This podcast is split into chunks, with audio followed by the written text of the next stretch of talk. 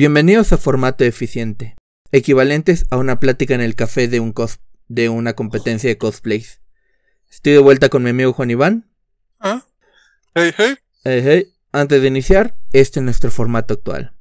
Primero hablaremos de manera general de algunas obras que ya hemos leído o visto durante las últimas dos semanas. Después entraremos al tema principal. En el episodio de hoy hablaremos de la película tan extraña como tétrica de El planeta salvaje. Fantástico. También. Del, del excéntrico, incluso más que Sion Sono, porque eso se tiene que decir, es más excéntrico que Sion Sono, René Lalou. Y finalmente, una rápida despedida. Comenzamos. Juan Iván, ¿qué has leído o visto durante las últimas dos semanas o semana y media que nos echamos?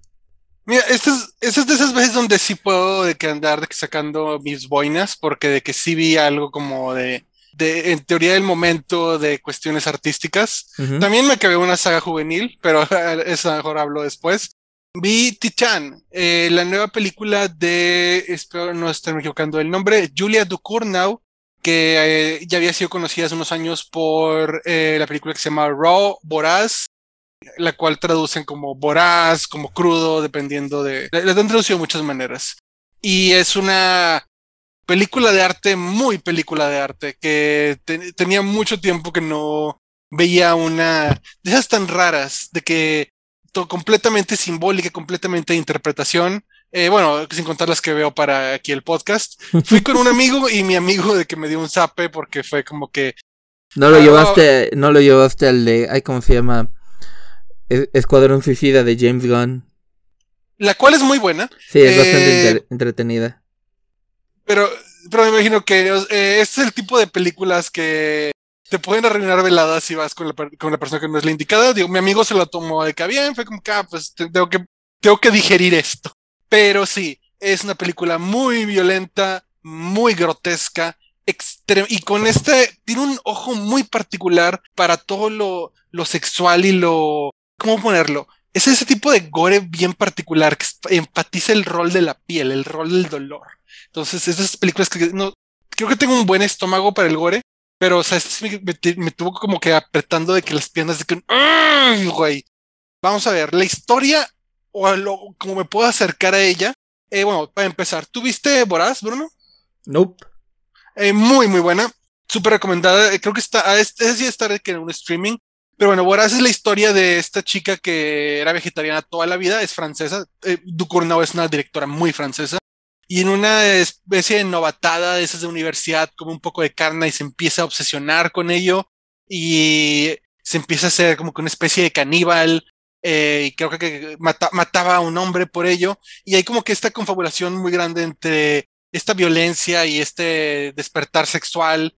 Y es una película muy, muy bonita y muy sangrienta y con muy buena música. Eso sí es algo que me, me creo que Duke Ornau que está haciendo como que parte de su, de su estilo, de que muy buenas canciones, algunas francesas, algunas como que onda indie, y muy, escenas como que muy memorables. Hay una escena increíble donde está como que esta fiesta de la universidad puesta como si fuese la cosa más grotesca y bestial posible.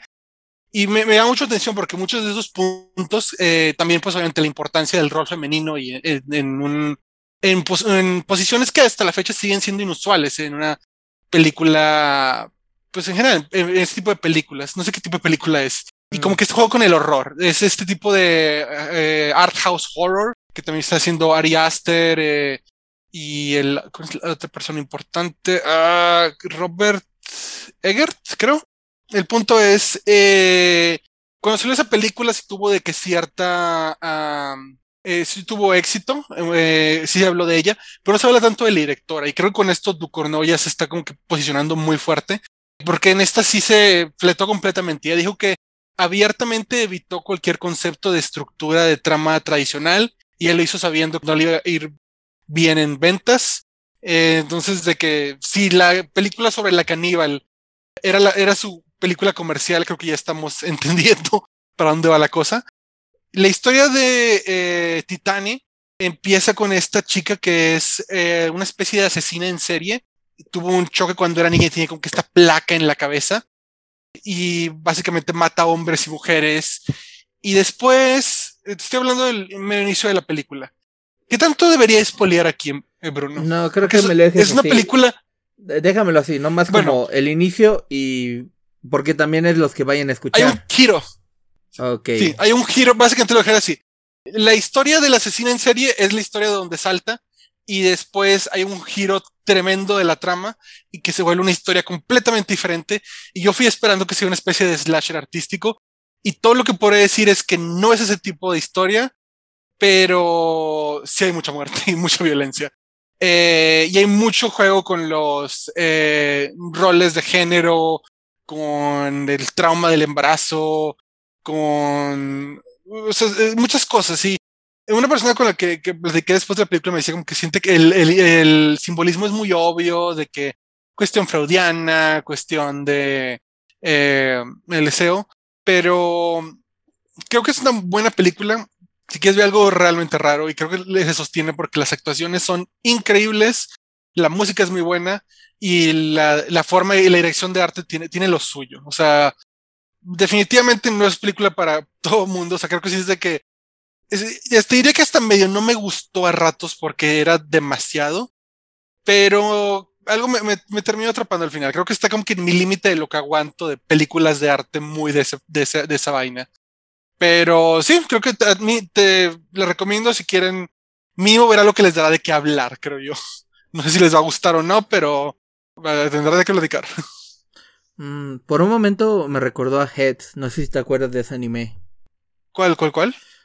Un anime que le trasplantan pedazos de un cerebro a un, de una persona a otra persona y la otra persona quiere matar este debido a las memorias de la persona que, que obtuvo de donde obtuvo la parte del cerebro.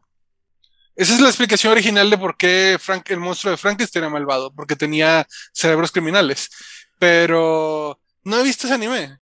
Fíjate, creo que, no sé si diría que es raro forma anime. Eh, es, es, un, es una rareza muy francesa, eso sí puedo decir. Eh, y no sé ni siquiera sé cómo de que catalogar, de que justamente vamos a hablar de otra película de arte en francés. Pero. bueno, quién sabe, ¿eh? porque esto no es solo, no es solo francesa, esta también es checa. Eh, ese es un buen punto. Pero eh, creo que es esa rareza euro, muy europea, eh, que a lo mejor lo diría así. Pero sí, eso es lo que me aventé eh, recientemente. También eh, vi de mis películas de mi backlog, Be Kind Rewind. Me gusta mucho Jack Black. y no sé si la conoces, Be Kind Rewind. Sí. Eh, ¿Qué te parece? Mm, no diría como una excelente película, pero me encantó mucho las parodias. Y realmente existe como una forma de amor, una carta de amor a estas como películas B, especialmente por Robocop. La gente olvida, pero Robocop tuvo muchos rip-offs por lo fácil que era de, este, de imitar. Todas estas películas de imitación y hasta cierto punto se siente este, que Jack Black hizo como esta carta de amor a esta serie de películas, este, sí, de imitación, eh, que realmente se ve, solo se obtenían en los blockbusters y en, y en algunos como este, este renta de películas baratas. Y sabías que yo no sabía hasta hace poco que es de este Michel Gondry, que hizo un, básicamente todos los videos musicales importantes de los 90. Entonces, eh, alguno que tú conozcas. ¿Te escuchado música de Fatboy Slim? Sí. Los videos son de Gondry. Tiene mm. también eh, Björk, ¿te acuerdas de creo que era Human Behavior? ¿Cuál? Mm, ¿Te gusta Björk? Björk? Ah, Björk, sí, la de la de eh, Bailando en la Oscuridad. Esa mera, ahí me encanta su música, eh, sobre todo sus primeros discos, y tiene videos muy, muy particulares y son de Gondry, que es el director de Big and Rewind. Y siento yo, mi teoría mamadora es que sí se nota que no está acostumbrado a las películas porque si tienen algo que, que yo llegué con toda la intención de que me gustara eh, una comedia incómoda, digo, amo Jack Black, pero incluso Jack Black, hasta a mí que me cae muy bien, me, me cayó un poco mal, como que es, es, demasiado Jack Black, tienes que usarlo, usarlo con inteligencia. Pero si las partes de las parodias están bien bonitas y se nota como que ese, ese algo de video musical cuando eh, que entra, entra la música y se ven como que sus parodias con, eh, con pocas cosas de, pues toda esta cuestión hogareña. O sea, siento que para el final sí tenía como que mucho encanto la película, pero no, algo tiene que no, no me hizo que me enamorara, siento que yo, que yo venía en ese plan. Como que algo faltó en el guion, no sé. Pero, por ejemplo, y el final, al final también es una escena muy bonita y todo. O sea, como que las partes donde van ese la idea principal, como que parodias, como que muy, muy baratas, es muy tierna en cierta manera.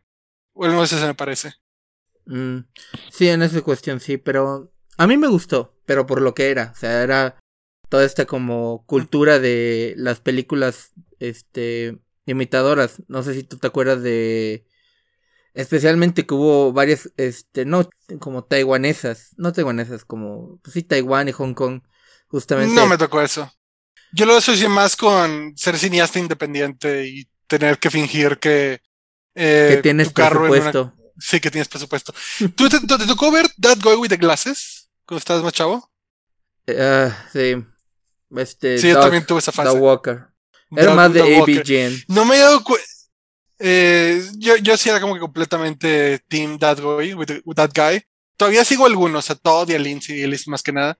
Eh, pero está muy, se hizo muy irónico porque no, si supiste que, que sacó una serie malísima que le fue Demo muy mala, Demo Real.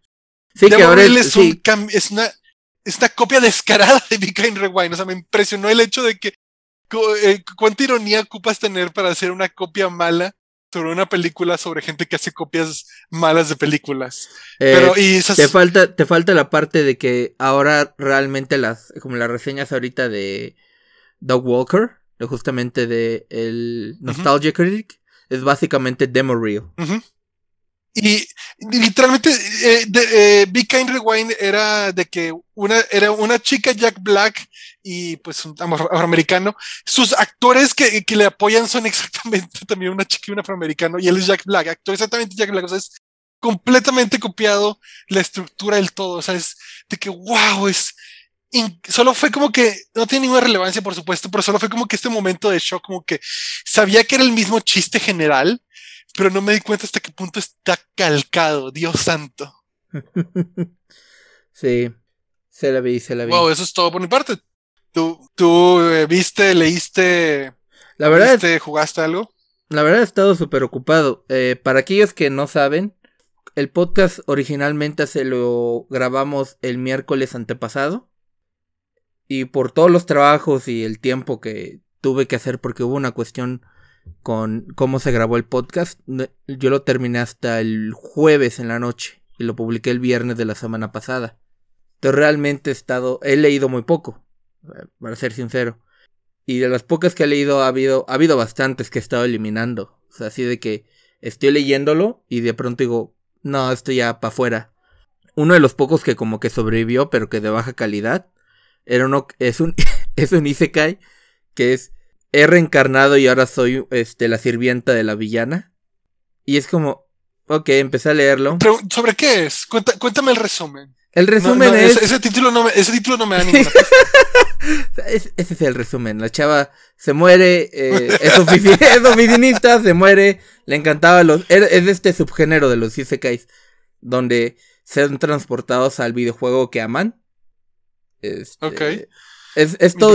ahí está subgénero. Hay subgéneros, güey. O sea, es, increíble. Si te das cuenta que nos estamos, nos volvemos eventualmente un podcast de Isekais, ¿verdad? Espero Completamente que por tu no, culpa. No, no, no, nunca lograremos hacer. No, la única razón por la cual tengo cierto interés no tiene nada que ver con la historia. Y no tiene nada que ver con. Lo único es que de pronto, en medio de como el sexto o séptimo capítulo, se volvió un webcomic. Para aquellos que no están como. no saben esta cuestión. Eh, el manga y el webcomic tienen formas de presentar la historia completamente diferentes. O sea, el webcomic es una tira completa. En, los webcomics asiáticos, tanto coreanos como japoneses, es una tira completa que normalmente tiene uno o dos paneles. Como este. El, como si tomaras de nuevo el, un cómic así americano, estos de strip comics, de, como ejemplo Garfield, y lo agarras de horizontal a vertical. Y obviamente hay cosas que se pierden justamente porque ya no tienes el mismo espacio. Pero así, o sea, sin explicación alguna, de pronto ya era como un, un webcomic y estoy como, what the fuck is going on? Pero es todo lo interesante que es esa historia. O sea, creo que tres, tres capítulos después fue como, nada, no vale la pena. Paz, adiós. De como los pocos que he leído fue el, el reencontré la Katoki Hoshi Residence que fue un manga que por mucho tiempo estuvo en hiatus por parte de los traductores, no del mangaka. un poco gracioso que está hablando de este manga, considerando lo que la película que vimos. Es básicamente son aliens que van a buscar un lugar, un planeta habitable porque el suyo está destruyéndose. Entonces llegan a la Tierra. Todo está conectado, Bruno. Yay. Pero a diferencia de ser una película de terror, que realmente es eso, o es mi opinión que es una en parte es una película de terror, es más como un slice of life. Entonces realmente es como el personaje de que se casan todo y de pronto le dice la mujer al, al hombre, le dice, eh, quiero pedirte perdón, este, nos vamos a divorciar, voy a regresar a mi planeta de origen.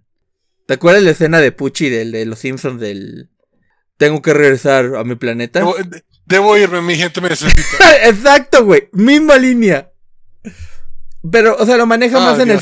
Sí, pero en vez de ser como una parodia, lo maneja más como ella no quiere irse y, realmente se trata de como este edificio residencial donde muchos de estos alienígenas están viviendo. Y cómo están planteando. Y todos tienen que irse. tienen que irse, uno no se quiere ir, uno no sabe si irse o no. Es muy básico. Me interesó más por el hecho que finalmente lo habían terminado de traducir porque se tardaron como ocho años en que alguien volviera a tomar el proyecto porque tampoco era como muy interesante. Pero el hecho es que ha demostrado que mínimo hay paciencia. Ouch. Sí. Los otros dos que como con algo de interés que, que encontré fue el de Nanashi no Asteris. Constelaciones sin nombre. En ese caso es como un show yo hay que básicamente son tres niñas que tienen un triángulo amoroso porque las cada una ama a la otra. Entonces tienes la que es la tomboy ama a la alta aluf la alta adora como... La Yamako Nadeshiko. Sí, la Yamako Nadeshiko. Eh, la Yamato Nadeshiko adora, ama a la más, este, como girly, a la más como mujer. Y la mujer ama a la tomboy. Y, y, es muy así, pero maneja una cuestión, un tema muy importante y que me pareció muy agradable la forma que lo manejó. Ella no sabe muy bien si es lesbiana o no. Hasta cierto punto ella siempre está cuestionándose su sexualidad. Pero ella llega al final eh, ya, son como de 12 años este manga, pero llega como a una conclusión de que no que es bueno a veces no, no saber que no sabes y más tarde ponerle un nombre a esos sentimientos que tienes. Es un buen mensaje sobre todo. Es un buen mensaje. Y eh, más, pero todo se basa en un tema de tu primer amor siempre será el amor que nunca vas a obtener. Y se te deja entender que ella es la única que está teniendo su, su primer amor. La Yamata Nadeshiko y la Girlie ya tuvieron sus amoríos previos. Ella es la que todavía está descubriendo su sexualidad. Y también el pensar que tienes que dejarte presionar en estar pensando en ello. Hay veces donde tienes que poner una pausa y esperar un momento para saber qué nombre tiene sus sentimientos. Eso suena a una historia bastante buena, de hecho. Pero porque mencionas que no, te, que no estaba como que entre tus favoritas, ¿a qué se debe? La cancelaron Oh. Entonces, sí, entonces tiene un final bellísimo, fuera broma, y tiene partes increíbles, pero se nota que tuvo que acelerar mucho como en los últimos capítulos. O sea, literalmente sientes como salta. Eh, imagínate que estuviera leyendo ah. Harry Potter. Bueno, sobre eso.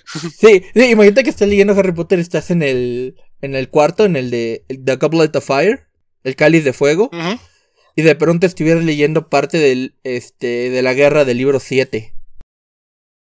Fíjate, nunca, ¿tú no, te tocó Yu Yu Hakusho?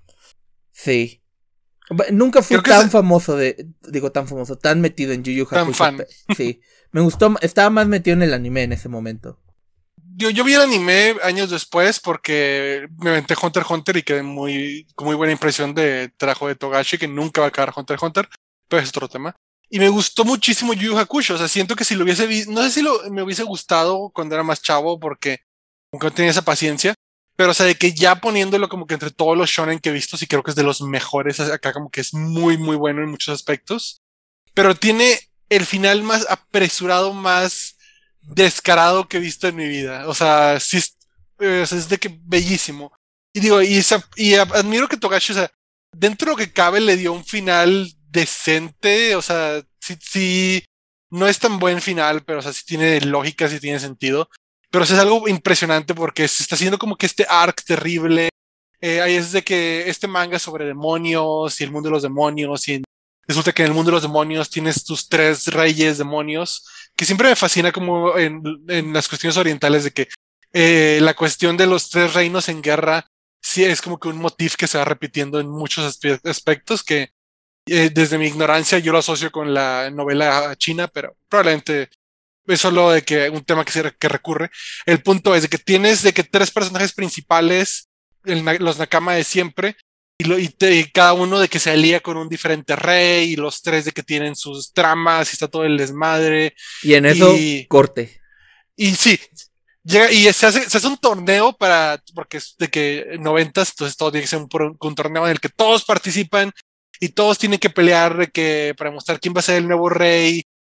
Y luego de repente eh, se, eh, la, pelea contra el que iba a ser el Big Bad se adelanta, eh, de que en las, en las primeras finales pelea también con Yusuke, el personaje principal que se hace bueno porque le impresionó de que su poder, eh, su valor en la pelea. Y Yusuke se desmaya y se despierta y le dijo como que, ah, sí, otro, otro güey de que... Eh, Derrotó todo. Derrotó al Big Bad y es el rey de Ay, güey. Ah. Está, está, genial porque luego le, hasta te digo, Togashi trata como que de darle como que esta vuelta, no, no es como fue tan intensa tu pelea contra el malo, eh, quedó débil, entonces otro puñetes promedio le ganó. Eh, pero o sea, está como que agarrado por los pelos de que sí, tiene sentido. Y creo que acabó como cinco capítulos después, güey. Sí. Ahorita que dices. es porque el, el, tenía problemas de, de, salud, estaba peleando ah, con Togashi, la editorial, o sea, todo salió mal. Sí, hablando de. Pero está, pero está, está impresionante como de que lentamente de que este build-up y luego como que, ah, de repente el Big Bad va, a ser el primero en pelear, qué, qué extraño, qué curioso, es, esos giros raros de trama y luego solo como que, ah, le ganaron fuera de cámara. Muy bien. Ahorita que dices Togashi y sus constantes este, hiatus y cancelaciones, inmediatamente recordé Lim Dal Jong. Lim Dal Jong. Sí, es un coreano. Fue Tal vez no de los primeros, pero los primeros que logró como crear un impacto dentro de Corea en el modo manga. Porque originalmente, porque muchos en Corea utilizan webcomic en vez del manga que, el mangua que nosotros conocemos. Sí, Lim Dal Jong fue de los primeros, no de los primeros, pero tal vez el más impactante de los primeros en dar el salto. Pero la cuestión con él es que... Nunca me ha tocado eh, leer manhua coreano. Ok, eh, es muy estilizado. Incluso en, incluso a la altura de los chinos. No es que muchas de las películas chinas son como muy, estilizadas. Bueno, más o menos a esa altura están los coreanos. Y muy con los viejos imperios. O sea, también esa obsesión. Pero China es más por una cuestión de propaganda creado por Xi Jinping. Que el amor a las tradiciones y el kung fu. ¿Te acuerdas que te envié todo ese pedo del güey de artes marciales que lo están cancelando? Que literalmente el gobierno busca oh, cancelarlo porque está derrotando a los maestros de Kung Fu chinos. Y de Tai Chi. Sí, de Tai Chi, o sea, exacto. Pero mira, la cuestión con Lim Dal Jong es que, por ejemplo, Orihime Versus, que era uno de sus como no mejores proyectos en su momento. Orihime inicia en, déjame darte bien la fecha, 2007. La cuestión con él es que eh, Orihime era más como de los proyectos medios que tenía, pero se metió en tantas pausas que literalmente le dijeron a Lin Jong que le cancelaron el manga y tenía hasta cierto tiempo para entregar los capítulos restantes. Igual. ¿Tú leías Bleach cuando salió? Medio. ¿Por qué? Yo, yo lo dejé en Hueco Mundo, pero ah, la publicaron igual o peor, de que creo que dos capítulos y cierras. Y no, nunca, no tengo amigos que la estaban siguiendo porque pues por algo la estaban cancelando porque... Bleach sigue vivo. No, Bleach la van a revivir. Pero Bleach murió y murió feo. Sí, murió. El problema es que yo tengo... que cancela... Que yo tengo entendido... Cinco, cinco, te le dieron cinco y cierras. De que chingue su madre. Sí, tengo entendido que el problema con Bleach fue de que terminaron la historia y de pronto recordó este el mangaka que tenía que continuarlo. Pero esa es la cuestión, o sea, sabía eso. Eh, tengo entendido que ese era, porque tampoco cuando sale Bleach, recuerda que cuando sale Bleach está One Piece y está Naruto. Entonces de los tres yo me agarré. Sí, los tres grandes. En ese momento yo estaba más metido en Naruto. Sí sabía de Bleach. Sí me interesaba de pronto Bleach. Pero siempre era una cuestión de. De que era como el quinto sexto que estaba en la línea. Entre todo lo que leía decía, pues este se va hasta atrás. Pero déjame continuar con lo de Lim Dal Jong. O sea, con Togashi. Este es una cuestión de salud. Y de problemas con la editorial. Lim Dal Jong es que siempre está peleando con todos y de pronto decide mandar un proyecto. O sea, Freezing. como su proyecto más fuerte de, todos los que ha tenido. 2007 lleva como desde el 2013 en, en Diatus. La leyenda maya, Yatus. Eh, ahorita vi uno que se llama JK Cara. Creo que es este. No, este todavía. Este todavía lo está poniendo. Creo que Circle Zero. Sí, Circle Zero y. Y ese es 2020. O sea, proyecto que saca. La única manera que lo termina es que se lo cancelen. o que de pronto se acuerden de él, güey. No, no lo sacaba. Creo que el único que acabó fue Cero. Como el primero segundo que hizo. Y ya. Y ya de ahí empezó como. ¿Y fue un buen final? No que yo recuerde. Tal vez es adrede porque no es bueno con finales. No me acuerdo. Cero nunca fue. El que yo me acordaba más era On Balance. Que era una comedia romántica. Que, de hecho fue como originalmente encontré. Él, eh, On Balance y Freezing fueron como originalmente encontré a Lim Dal Jong. Que a pesar de que no es artista, él se asegura que los artistas mantengan un estilo muy específico de él. Muy fanservice, vamos a dejarlo así. Ok. Eh, pero por ejemplo, el On Balance terminó muy X en el sentido de que no es. No terminó mal, pero no terminó bien. Un final. Y basta. Sí, básicamente lo que le pasa a Lim Dal Jung es que de pronto le gusta como en las en las este telenovelas le gusta como meter muchos twists. Entonces, por ejemplo, con On Balance que lleva creo que muerto desde el 2010. Así que te lo voy a dejar así de sencillo. El tipo está, intenta salir con la maestra.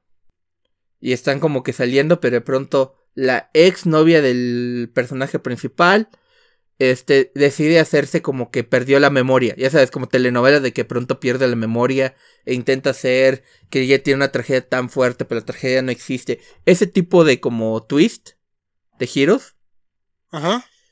Y de pronto creo que Lim Dal Jong se dio cuenta que ya no sabía qué hacer más, así que literalmente hizo que la persona, la ex novia, filmara un video de pronto diciendo, sí, en realidad te estaba mintiendo, ya vete con tu novia. Así de fácil. Así de fácil, pero de nuevo, o sea, dentro de la historia y dentro de como la lógica narrativa no está tan fuera de lo normal, lo cual tampoco habla muy bien de la historia. y, sabes qué? Es muy interesante porque estamos como te digo, siempre terminamos encontrando como que puntos, hilos en común en los temas que sacamos. Y creo que estamos sacando aquí un tema que es finales apresurados e insatisfactorios, lo cual es tan apropiado con la película de la cual hablaremos más tarde. Ok, vamos a tener que hablar de ese punto porque creo que no sé de dónde sacaste esa conclusión. Pero bueno. Eh, y el último que más o menos como leí durante esto me acabé los capítulos que tenía en espera de Knights and Magic, Caballeros y Magia que es un poco interesante. O sea, es donde se cae, pero es un poco interesante la idea de este magia con mechas. Ok. Y realmente este, o sea, es interesante más todo el sentido porque debido a que el, el, personaje principal, el que se reencarna, es como un programador y es un fan de Gundam, haz de cuenta que él se dedica más a la logística, más como un poco como hard science, como ciencia ficción hard, de esto de datos y demás. El resto de la historia es como, ya sabes, es un reino y está contra el reino malo y bla, bla, bla, bla. Claramente no le, vale madres al autor. ¿Qué te hace sentir que, que la misma historia no le importa al autor? Me parece interesante eso. No es que me haga, es como por ejemplo, no sé si has visto alguna vez Gracias por fumar. ¿Cuál? Gracias por fumar. Eh, es una película. Ah, sí, sí, sí. Eh, este está el actor que luego hace de dos de dos caras en las películas de Batman. Eh, el personaje... Creo que dejó de actuar, ¿eh? Mm, tendría que revisar. Pero bueno. Eh, específicamente hay una escena donde él es como un. Él hace este. Lo, él es parte de un lobby para apoyar a las empresas de tabacaleras. Ah, para el conglomerado. Entonces él va a Hollywood y quiere volver a poner este cigarros en las películas. Entonces va con como el no lo vi completo, pero me acuerdo de que la mitad. Ok, el punto es, va con el superagente y el superagente está, no, todo. No queremos, este, a Brad Pitt y Angelina Jolie cogiendo y fumando en la escena. No, sí, esto podemos hacer, mire, que van, tienen sexo y en eso, al final Brad Pitt toma, fuma un cigarro y manda anillo y de pronto el, el, el del lobby dice, oye, pero, o sea, eso no se puede hacer. No, no, no se puede hacer. Es un. Está en una estación espacial llena de oxígeno. Prendes en fuego, pues esa cosa va a explotar, ¿no? y literalmente. y dice el superagente: No te preocupes, eh, lo arreglamos en el guion. Gracias a Dios por X cosa que inventamos. Y ya se resuelve todo. Y dice: Ah, qué bien. Pero me refiero, en ese mismo sentido, en la historia, hay elementos claramente que son como eh, narrativos y todo. O sea, no es como el autor. Eh, Exacto. Ya, ya, ya, ya, ya. Siguen. Pero, pero claramente lo que le importa al autor es como los mechas. Y la. de- es como la ciencia ficción hard. Es más acerca de cómo podemos llegar a eso y cómo funciona eso. De cómo afecta esto a los personajes. Ok, suena interesante, en efecto. Y esos han sido como los más medio interés, con algo de interés. Porque hay otros que he leído que es como. Ah, no, bye. Yo, eh, fíjate, creo que lo que más he estado haciendo, y me gustaría después hablar más a fondo, eh, he estado escuchando mucho un audiolibro que se llama Worm. Él te he hablado las, las dos semanas. Y lo he estado escuchando más y más y poco a poco me voy obsesionando porque realmente eh, es una muy, muy buen eh, audiolibro. Está en Spotify, súper recomendado. Y tío, me gustaría mucho como que eh, alguna vez de que dedicarme como que muy a fondo de que hablar de lo que hace bien y de la historia, pero ya que lo acabe, porque todavía me falta un buen. Pero sí, es muy, muy bueno. Nos tomaremos una pausa. Al regresar, hablaremos del planeta salvaje. Bienvenidos de vuelta a Formato Eficiente. Continuando esta serie de episodios acerca de películas que se encuentran por el momento en YouTube gratis, hablaremos de la extraordinaria película en todos sus niveles de El planeta salvaje, de René Laloux, creo que es Laloux, estrenada por primera vez en 1973. Una, ah, no sé si advertencia o cuestión. Eh, la versión que vimos es una diferente a la que tal vez ponga en los, en los comentarios. Eh, en la semana y media que estaba la película, eh, tiraron la, el canal de YouTube. ¿Qué? Justo de que ahora. Sí, eh, eh, la cuestión es que esta, ese canal tenía muchas películas de Criterion Collection. Entre ellas la Mm, de... ya, ya. Sí, entonces cualquiera de ellas pudo haberla tumbado. Ya, en este caso sí son empresas que sí saben es, cómo de... No cómo defender, pero cómo proteger sus derechos de autor. Ok. Eh, a, veces, a veces me pre- a veces me pregunto si nos podemos meter en problemas por hacer un podcast de técnicamente piratear. Ah, Pero Porque eh, nosotros no estamos pirateando. Estamos hablando de películas que encontramos. ese es un excelente punto. De- Eh, Entonces- eh, bueno, sí, que creo Eh, yo diría que es de estas películas como que Steve Jobs le llamaba como que películas de culto, de que clásicas como películas de culto. ¿Me entiendes? No, eh, tal vez puedes explayarte un poco más. No, tal vez sí. Eh, existen ciertas películas que son como que las películas de culto que eh, lo, sean lo primero en lo que piensas cuando piensas en películas de culto. Ah, Eh, sí, sí, ya te agarró. Tarantino es otro ejemplo. Y creo que ¿Tarantino? no había ¿Con Eh. películas de culto? ¿Tú lo ves así? Mm, No sé. Eh, a lo mejor no, a lo mejor no. A lo mejor es, no sé si es más comercial que culto. No sé, no- yo no diría comercial. Comercial no es, eso sí. O sea, sí Tarantino es todo lo que sea, pero si vemos perros de reserva, no es comercial. Pero no diría como... Pero dirías que es de culto. Pero no, no sería lo, tal vez no sería lo primero que pensaría en si piensa en película de culto. Película de culto pensaría, y sé que tal vez haga que gente me desprecie la de Kevin Smith, Clerks. Mm, puede ser, puede ser. Que, que creo que Kevin Smith ha, ha caído mucho en gracia de mucha, mucha gente. Pero Clerks es muy, es muy buena película, a mí me encanta. Es como que el tipo de comedia que yo quisiera haber escrito.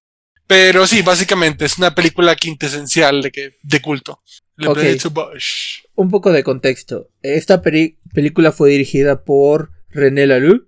Una cuestión que noté, está muy exotizada la forma, o orientalizada si queremos ver, la forma que produce sus películas.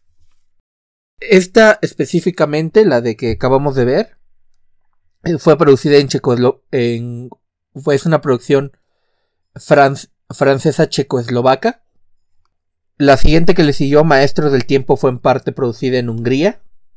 Y Gandahar, la última película que él produjo, que él, que él dirigió, fue producida en Corea del Norte. Entonces siento que existe ahí un sentido de exotización. Esta última Gandahar. Además, eh, creo, creo que No soy un experto en eh, la animación de Europa del Este, pero he visto de que pocas de que imágenes y tiene mucho esa, eh, cierta estética, creo yo. El stop motion, que es una cuestión también que vamos a hablar ahorita cuando mencione el, uno de los productores. No productores, pero uno de la gente que trabajó en ella.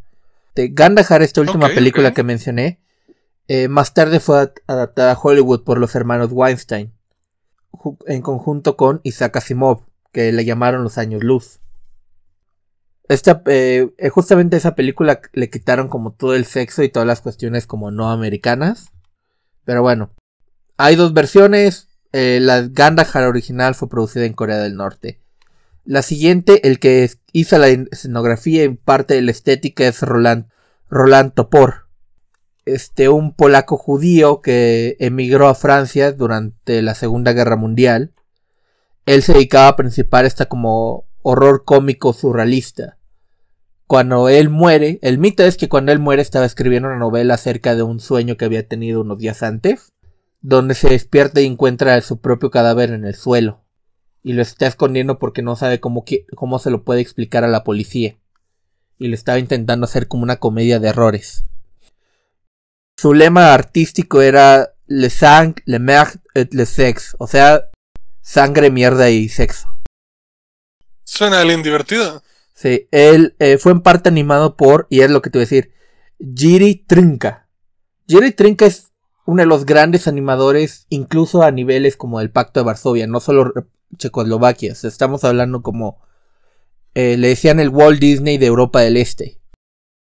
Él principalmente como trabajaba con historias folclóricas checas. Y él estuvo muy, estuvo, estuvo muy involucrado su productora o su estudio más bien. Eh, de hecho, esta película, de lo que encontré, se inició en producción en el 63 y terminar, la terminaron en el 73, tardaron aproximadamente 10 años. Quita o yo añade unos meses. Ah, pero la producción tuvo que ser. Fue La producción tuvo que ser movida en el 70. ¿Qué tiene que ver? Trinca murió en el 69. Y él tenía tanto como poder que incluso después de la este, después de la desaparición, no la desaparición, pero la subyugación, podríamos decir, de Checoslovaquia durante la primavera de Praga, a pesar de que empezó a añadirles como más restricciones al, al cine y al arte checo, al checoslovaco más bien, este Trinca logró eh, terminar su película La mano, que es una película de hecha stop motion, que la llamaba su obra maestra pero él muere en el 69. Esta 67 creo que es la mano. Muere en el 69 y de pronto la película eh, deja de estar en cines. La censuran, la sacan de circulación. Y creo que algo parecido debió haberle pasado a la producción de El Planeta Salvaje.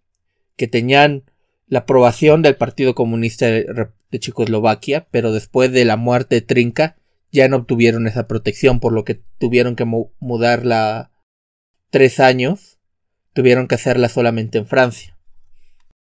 Pero originalmente era completamente checa. Checa franca. O sea, los dos trabajaban. y siempre fue iba. Ya, ya. Y siempre iba a tener. iba a estar en francés. Sí. O sea, lo, que cuestión es que Trinca iba a animarlo. Todo, todo es bajo su estilo. Con la escenografía de Topor. Eh, esto está basado en una novela Homs en Sejoe o Homs son unidos por Wool. Una cuestión. Wool hacía hard science fiction. O sea, el tipo de ciencia ficción de. ¿Cómo se llama este hombre? De Arthur C. Clarke. No, no, Asimov no es hard science fiction. Hmm. Asimov es ah, más. Eh. O sea, hard es cuando te empiezas a meter más en biología. Te empiezas a meter más en. O sea, dejas atrás psicología, antropología, filosofía, historia. Y te, te metes más lo que llaman ciencias duras. Biología, medicina ese tipo de cuestiones. Wool era ese tipo de escritor. Por eso notas que existen como muchas explicaciones acerca de cómo funcionan las cosas en el mundo de el planeta. Sí, eh, aunque utilizando como que palabras inventadas que pero sí, sí tienen como que esta estructura de que sientes que te están diciendo algo. Exacto. Entonces iniciamos un poco la lo que me llama la atención. Sí, sí, sí. Sí, aunque te quería preguntar algo como, eh, sabes más como que el contexto de esta película. Okay. Entonces, la película fue hecha para verse de qué lado del, del muro. De ambos. O sea, o sea, la, la idea era que se viesen ambas partes, todavía están, no está, no se había encrudecido todavía la Guerra Fría en este punto. La 70 estaba encrudecida bastante fuerte. Realmente yo creo que fue Trinca el que, o al menos su nombre logró como protegerlos de cualquier problema con el Partido Comunista del, Repu- del Checoslovaquia o los partidos comunistas del Pacto de Varsovia. Porque hay una cuestión de que Ya, ya. eh, tengo el texto, no lo encuentro donde está. Es un texto historiográfico acerca de cómo se veía la primavera de Praga específicamente en Europa del Este. Que, justamente menciona el hecho de que, a pesar de que técnicamente estaban unidos, eh, diferentes estados de Europa del Este tenían diferentes percepciones de entre ellos. Entonces, por ejemplo, Honecker, que era entonces el líder, que durante muchos años fue líder de Europa del Este, este, sus discursos eran vistos con burla cuando llegaba a Checoslovaquia, pero en los diarios de Alemania del Este era como el gran, este, el gran estadista y ponían esa percepción en los diarios. Ok, interesante. Pero sí, estaba originalmente la idea era ponerlos en ambos. Creo que sí lograron hacerlo y en el 73. Porque la mano, eh, después de que muera Honecker, de Honecker, este, Trinca, lo censuran, lo sacan de circulación y dos, sí, sí, Jerry Trinca, el, anima- el que hace la animación. Los, los sacan de circulación como la película que él llamaba su obra maestra y luego la vuelven a poner como dos años después, en el 71. Ok, ok. Bueno, suena que en verdad fue... No me puedo imaginar lo que... eh, imagínate crear este tipo de película en lo que estás yendo y viniendo de, digo, de los dos lados, del mundo comunista y del mundo de Occidente. Sí, es por eso que digo que siento un poco de mucho orientalización en el sentido con la, la forma que produce la luz. Porque es como las tres películas tienen gente de Europa, tienen dos gente de Europa del Este y la otra tienen Corea del Norte. O sea, de nuevo me parece muy muy específico que hubiera hecho eso. ¿Tú crees que era una, por una cuestión estética? Porque, digo, poder eh, mano de obra barata, etc. Mano obra barata, si hubiera sido mano de obra barata no hubiera buscado a Trinca. Así de sencillo. Buen punto. O sea, mano de obra barata, sí, por ejemplo, eh, Japón usa mano de obra barata y manda las cosas a Corea. También eh, el laboratorio de Dexter hizo lo mismo. Hay formas donde sí existe esta cuestión de lo envío porque es más barato. Y a lo mejor ha de haber eh, tenido esa cierta cuestión porque era la primera película de la luz. Ya había tenido cortometrajes, pero no películas, este, no largometrajes. Pero el hecho es de que buscó a Trinca buscó el, la- el estudio de Jiri Trinca. O sea, no es, buscó a alguien en específico para esta película. No, no fue y buscó el, pri- la primera, el primer estudio que encontró. Ok, ok. Sí, definitivamente se nota una visión muy constante en cuanto a la película. Yo diría eh, influencia, no sé cuál sería la palabra, surrealista, creo yo, en el, en el estilo de arte. Pues sí, por lo que te mencioné ahorita Topor. Topor es horror, comedia surrealista. Me recordó mucho a Buñuel, una de sus Pero películas. me refiero a que eh, específicamente el, el arte, la pintura surrealista. O Sí, sea, por nota- eso. Por eso me refiero. O sea, me recordó Buñuel por esto es lo que te digo de que es un hombre que esconde su propio cadáver porque no sabe cómo explicarlo a la policía. Me acordó un poco una película de Buñuel, no me acuerdo cuál, donde todos están sentados este, en retretes. Que están comiendo. O sea, Creo que es el, el exterminador, no me acuerdo ahorita muy bien. Este, pero están todos sentados en retretes. Y es como esta cuestión de poner en cabeza la normalidad. Tiene otra donde es un hombre que vive su vida bajo una cuestión de normalidad y de. Me refiero a topar. Una cuestión de normalidad y como de rutina que pierde su propia identidad. Y no sabe cómo recobrarla. ok. O sea, está Wow. muy, muy específico. De nuevo, o sea, es, es Wool, así lo veo. Es Wool que mete la lo de ciencias duras. Es la Lu que mete esta exotización. Es Topar que mete esta cuestión de el surrealismo. Y es Trinca, el gran maestro de la alegoría en, el arte checo. Y de la ambigüedad. Ok. Sí, suena como que todo un Dream Team. Bueno, vamos con. eh, tratamos de resumir la, y la historia, Bruno. Intentaremos resumir la historia. Eh, para aquellos que nos estén escuchando, ah, esta es una película surrealista, así que habrá momentos donde vamos a estar en silencio porque ¿cómo explicas lo que en teoría debería ser lo inexplicable? O lo indescriptible, tal vez sea la mejor manera de decirlo. Yo lo yo divido Como intentamos con Casa Lobo y. Casa Lobo es más sencillo. La verdad, Casa Lobo es más sencillo de describirla. Huevo del Ángel fue difícil. ¿Cuál? Huevo del Ángel. Ah, tal vez, ¿sabes qué? Cierto, Huevo del Ángel es tal vez la película más cercana que tenemos de nuestro catálogo. Si yo lo tuviera que resumir, yo lo resumiría en tres partes. Tenemos primero la vida en cautiverio. Luego tenemos la vida eh, con los otros humanos en la selva, en lo salvaje, en la intemperie. Y más tarde tenemos toda esta época de rebelión. Basado también en el hecho que el libro en el que se está basada la película se llama Homs Unidos, que Homs son los seres humanos. Les Homs, los, los hombres. No, no, no, no es Le Homs. Homs. O sea, aquí le quita la H, le oh. quita esa parte de la identidad a los hombres. Sí, o sea, me refiero a que pero viene, viene de ahí, güey. Sí, viene de ahí, pero el hecho es corrompen esa palabra. Bueno, básicamente es la historia toma parte en un eh, extraño planeta y empieza la historia y vemos de que una mujer con un bebé que es básicamente atacada por un montón de dedos gigantes. Estamos que cada dedo es del tamaño de ella. Y vemos cómo eh, le bloquean el camino, la, literalmente la, la, la, tumban con un dedo, juegan con ella. Es muy de que similar a como de un niño mamoncillo trata de que hormigas. Finalmente la mamá muere y vemos que se trataba de como que estos alienígenas, niños alienígenas, que habían estado jugando con esta humana que para ellos es del tamaño más o menos de un insecto. Tal vez la manera, perdón, tal vez la manera más, porque luego ahí, este, por la forma en que ponen a los seres humanos, tal vez el insecto más cercano es la hormiga. O así siento que está como esa diseñada. Sí, una hormiga, una hormiga muy grande. ¿Un escarabajo, tal vez?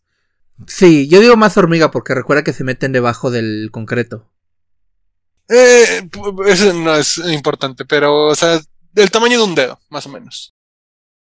Y vemos que este es un planeta donde los eh, seres humanos son esencialmente eso, insectos.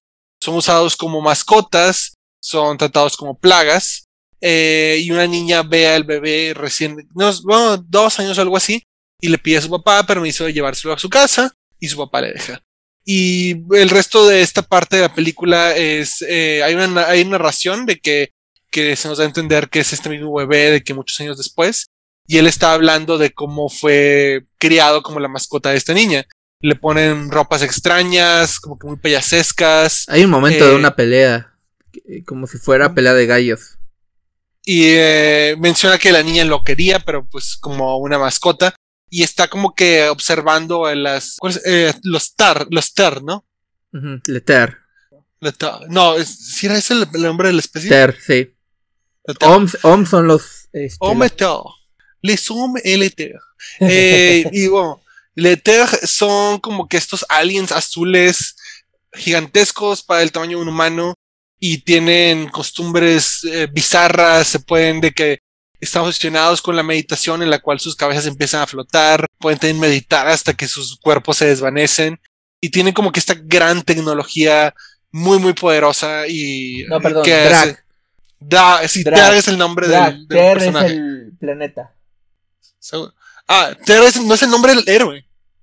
Ah no sí es el nombre perdón. El nombre del héroe es Ter. Ok regresando y bueno, básicamente son longevos, gigantes y mucho más avanzados tecnológicamente y los humanos, los humanos son para ellos hamsters o menos. Incluso vemos de que tienen como que esta especie de concilio que entre ellos están hablando y dicen como que no, no, no, puede que los humanos sean inteligentes y se contestan como que no, no, no, no es posible, eh, no hay forma de saber. Vemos que o sea, legítimamente no, no son personas los humanos aquí. Y Tag es más o menos no sé diría que feliz, pero sabemos que vive muchos años como la mascota hasta ser prácticamente un adulto. Y su, punto favor es que eh, hay una diadema que la niña utiliza como que para aprender de forma psíquica y él descubre que él puede también de que escuchar. Entonces va, se va como que aprendiendo del mundo eh, escondidas mientras eh, su dueña, digamos, está dormida. está dormida. Y recuerdas, ¿cuál era el punto de inflexión de esta parte de la película, Bruno? Yo recuerdo que simplemente él se escapa, porque el, papá no quiere el, el OMS, él está harto de tener esa cosa. Y Tiba empieza a perder cierto, interés porque ya no quiere ponerse la ropa que le, que le pone. O sea, él empieza ya a rebelarse. Sí, y vemos que ahí también hay escenas donde ella está como que jugando con él y como que eh, una forma de que tirándolo, moviéndolo, porque un movimiento de su dedo de que puede matarlo. Y que él como que trata de, moverle cosas y todo. Y, y Tigua solo, sí, Tigua era la, alien, solo de que se queda como que curiosa y ya. No, ni siquiera merita para los ojos de esta especie eh, las rebeliones humanas como que preocupaciones de que son hormigas, literal. Eh, en esta parte Teag logra escapar con la diadema, que es la que le da como que cierto conocimiento y empezamos a ver como que todos estos panoramas bellísimos en el planeta alienígena, donde todo, digo, mucha influencia del surrealismo, mucha geometría, colores extraños. También cabe recalcar la música. La música es jazz Bellísima. progresivo. Yo lo asocio mucho con King Crimson, pero, y es, creo que es la cosa que he visto que más tiene vibra de música progresiva. Eh, de, las cosas que yo ahorita mencioné, entraríamos ya en lo que es a la parte 2. Pero en cuanto a la música, eh, yo lo he visto descrita como una combinación de Pink Floyd con Waltz. Así es como lo describió el propio. Ah, no, en una reseña. El que lo hizo la música fue Alain. El que hizo la música fue Alain Goroguea. Así creo que se pronuncia. Nunca pasé, nunca fue bueno para francés. Y bueno, eh, huyendo a través del páramo con la diadema que es muy pesada para él, trata de, llevársela. Eh, con la ropa, porque, sí, porque además lleva la ropa que le da Tiba. Entonces se ve ridículo. esta especie de leotardo con una especie de peluca. Eh, ¿Cómo describir la ropa? Yo, yo lo describo. Las mascotas yo las sentí muy como ropa medieval. Ropa de los estos que están haciendo. De bufón. De bufón. Sí, bufones medievales. Y bueno, también de que toda la, eh, creo que no es algo que hemos tratado, de que todos los dibujos, ¿cómo describirlos? De eh, que regresando, a lo, regresando a lo que te mencioné previamente, es Topor. Topor se dedica justamente al puro surrealismo. Pero me refiero a que los rostros, los rostros ah, tienen como este carácter muy de que escogiste un medieval, muy antiguo. Sí. Eh, y, digo, me impresiona mucho porque Sí, este, justamente también lo que mencioné de Trinca. Trinca se dedica mucho al folclore y a literatura medieval. Justamente tiene varios como animaciones que son relatos medievales de, de Checoslovaquia. Y sí, también quiero recalcar que es una animación muy detallada y muy fluida. O sea, creo que ahora hemos visto tantos, tantos animes de que hechos con, la, con las patas y podemos tener ese contexto de que, wow, esto no es fácil hacerse. Y, Claramente le metieron esfuerzo. O sea, o sea, no es.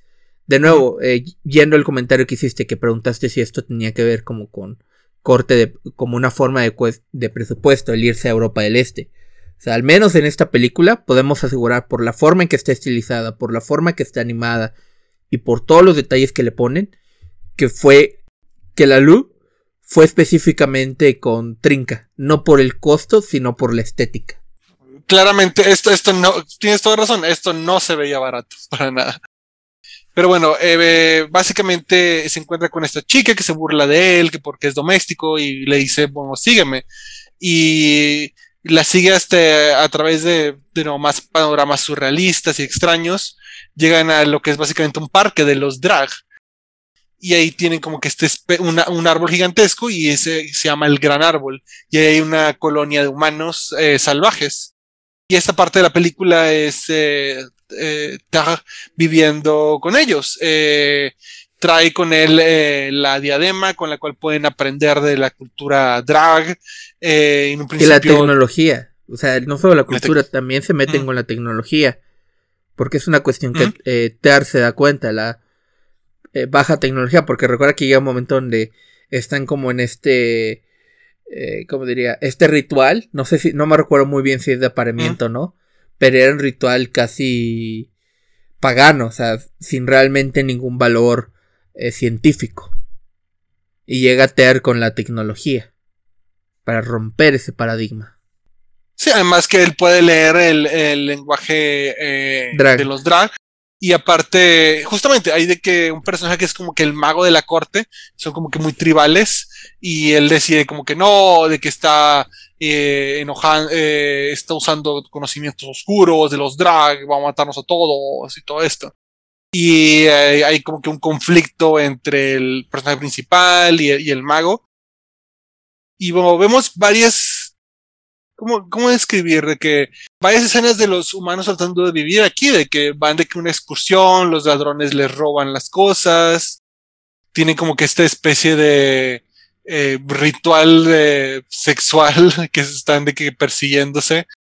Los ataca como que este monstruo que para los drag es como que del tamaño de un pájaro grande, pero para ellos es literalmente un monstruo que está comiéndose humanos, pero usando como que lanzas logran matarlo. Y todo esto sucede hasta que eh, escuchan rumores de que va a haber una deshominización, que básicamente es los drag masacrando a humanos de un lugar como si fuesen eh, insectos.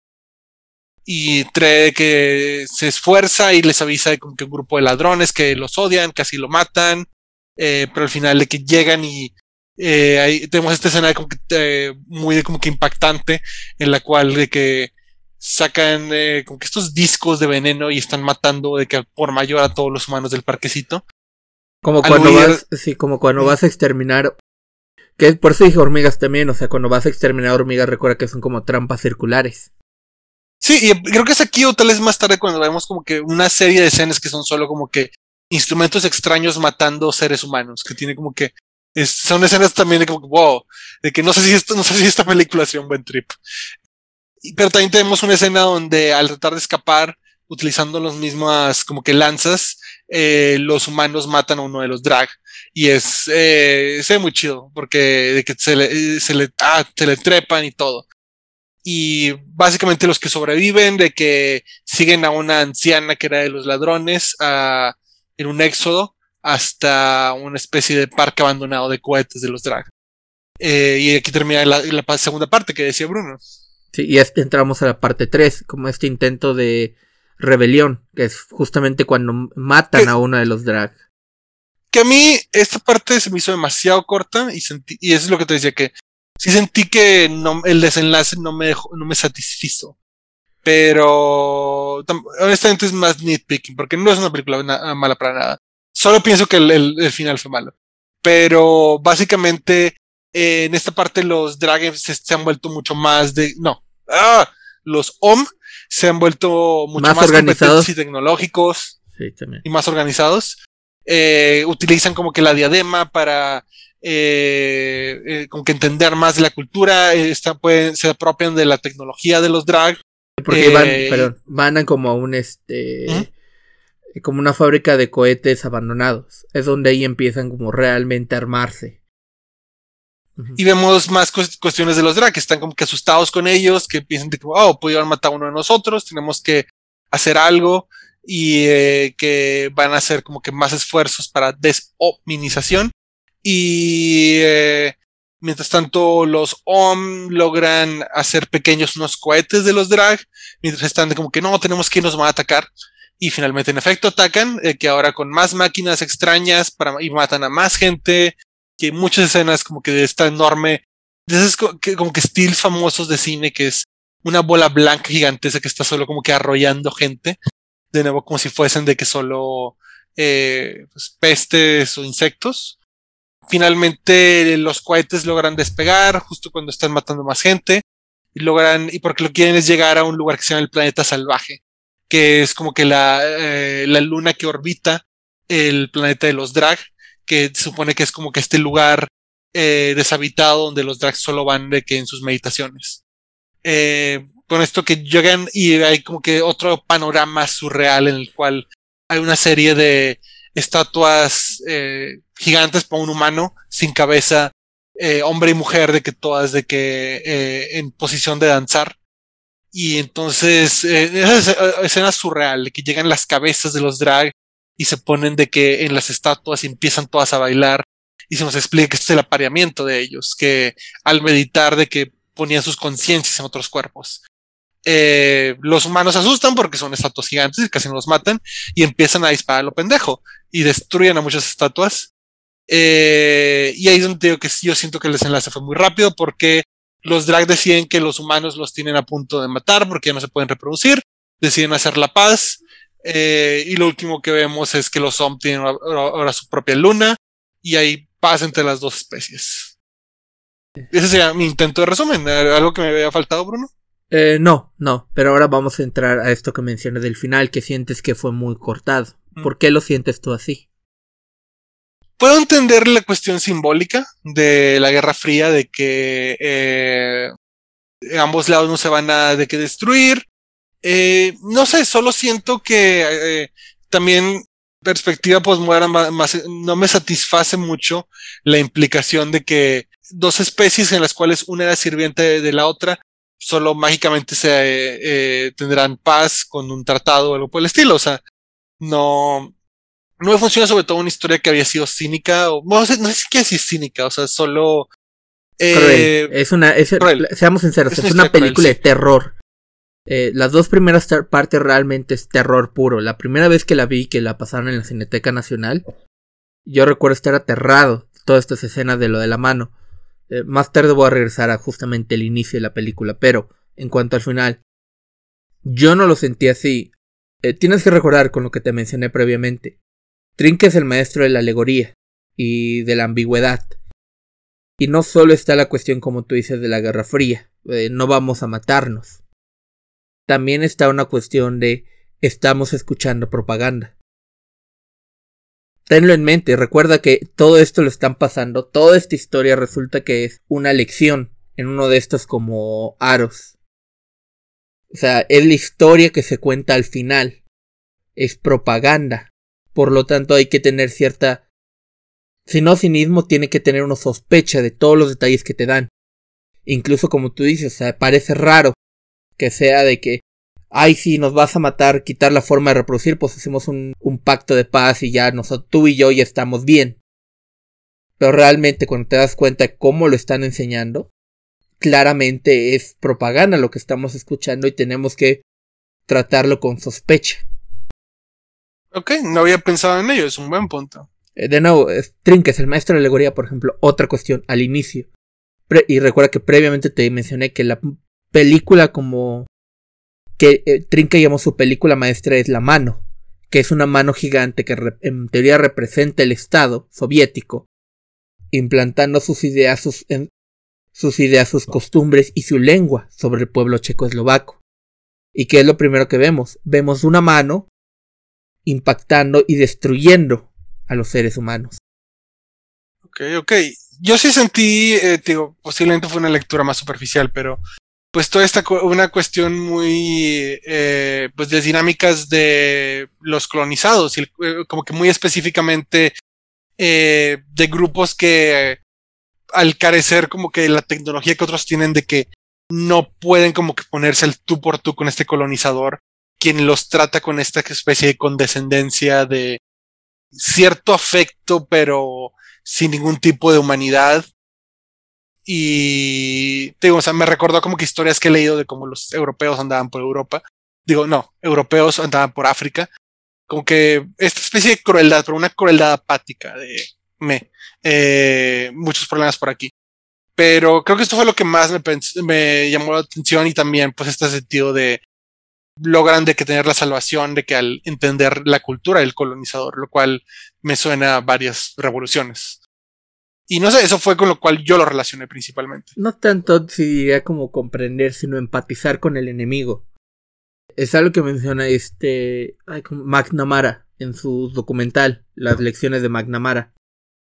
Que eh, Niebla de Guerra, así se llama el documental, que específicamente dice nosotros logramos evitar lo de Cuba gracias a que nuestros funcionarios empatizaron con la Unión Soviética y no logramos hacerlo en Vietnam porque en ningún momento empatizamos con los vietnamitas.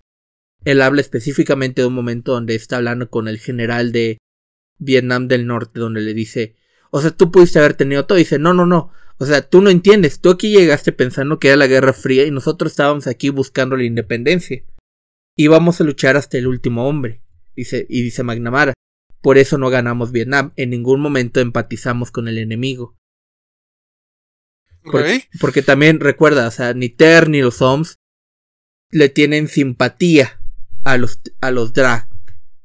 En ningún momento. Les tienen terror, les tienen pavor, les tienen odio, pero en ningún momento simpatía.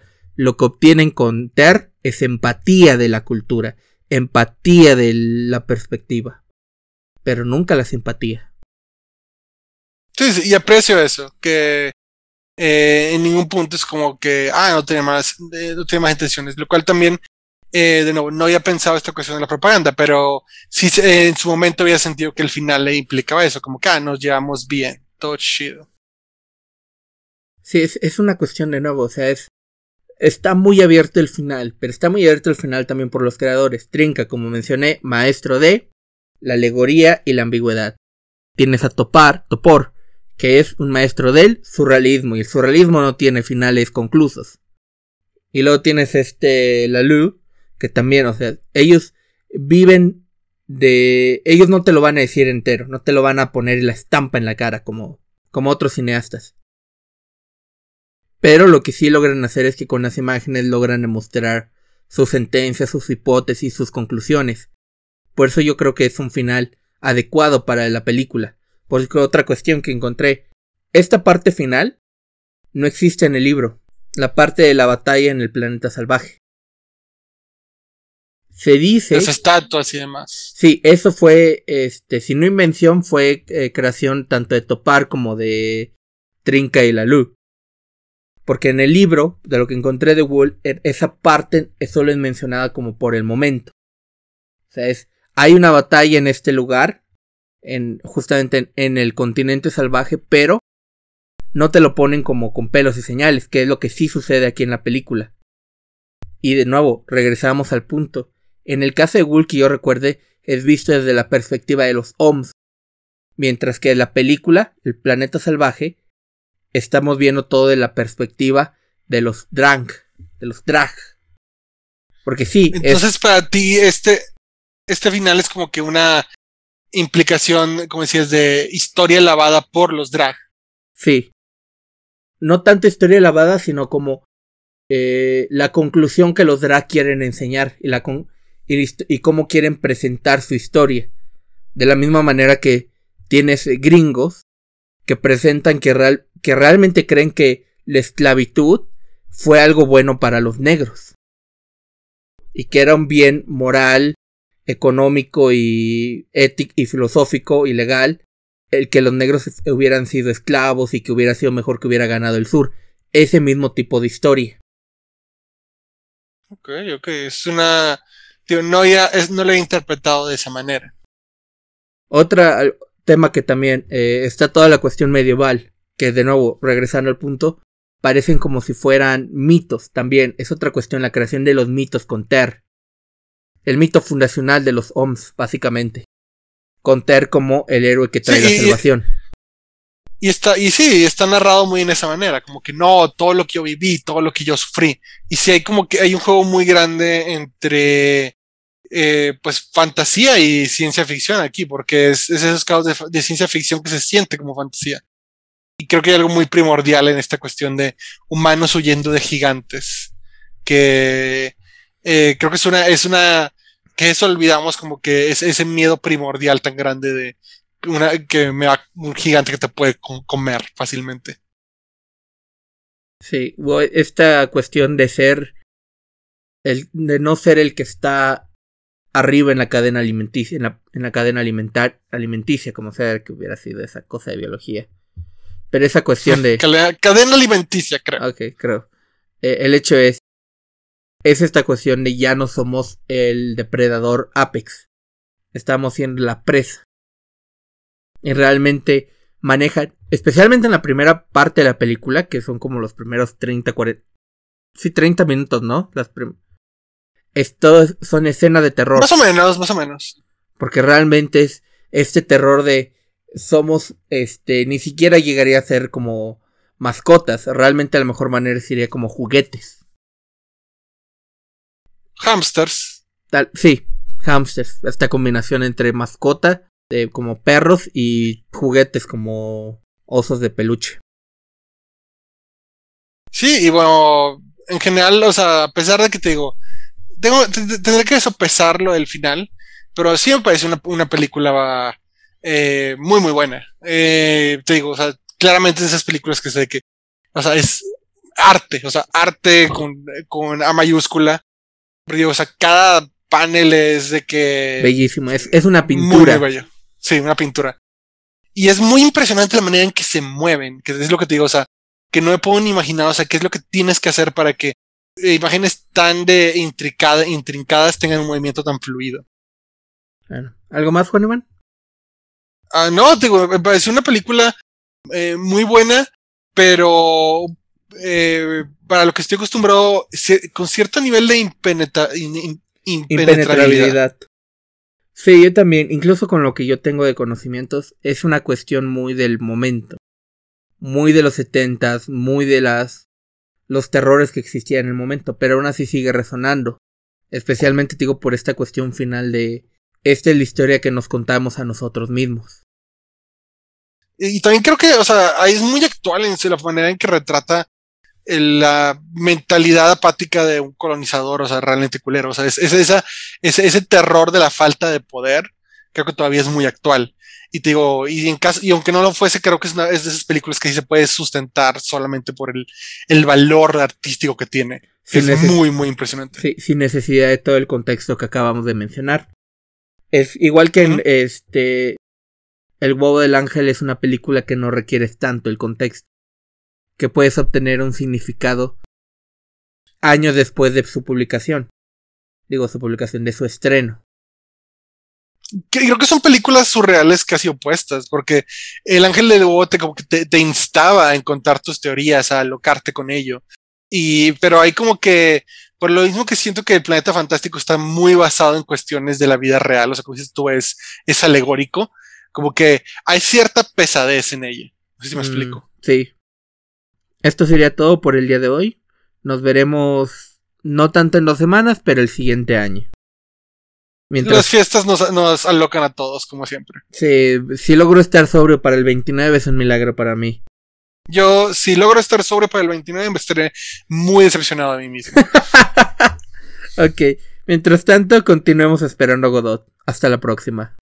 A quien nos, quien nos haya escuchado hasta ahorita, muchas gracias y buenas noches. Buenas noches.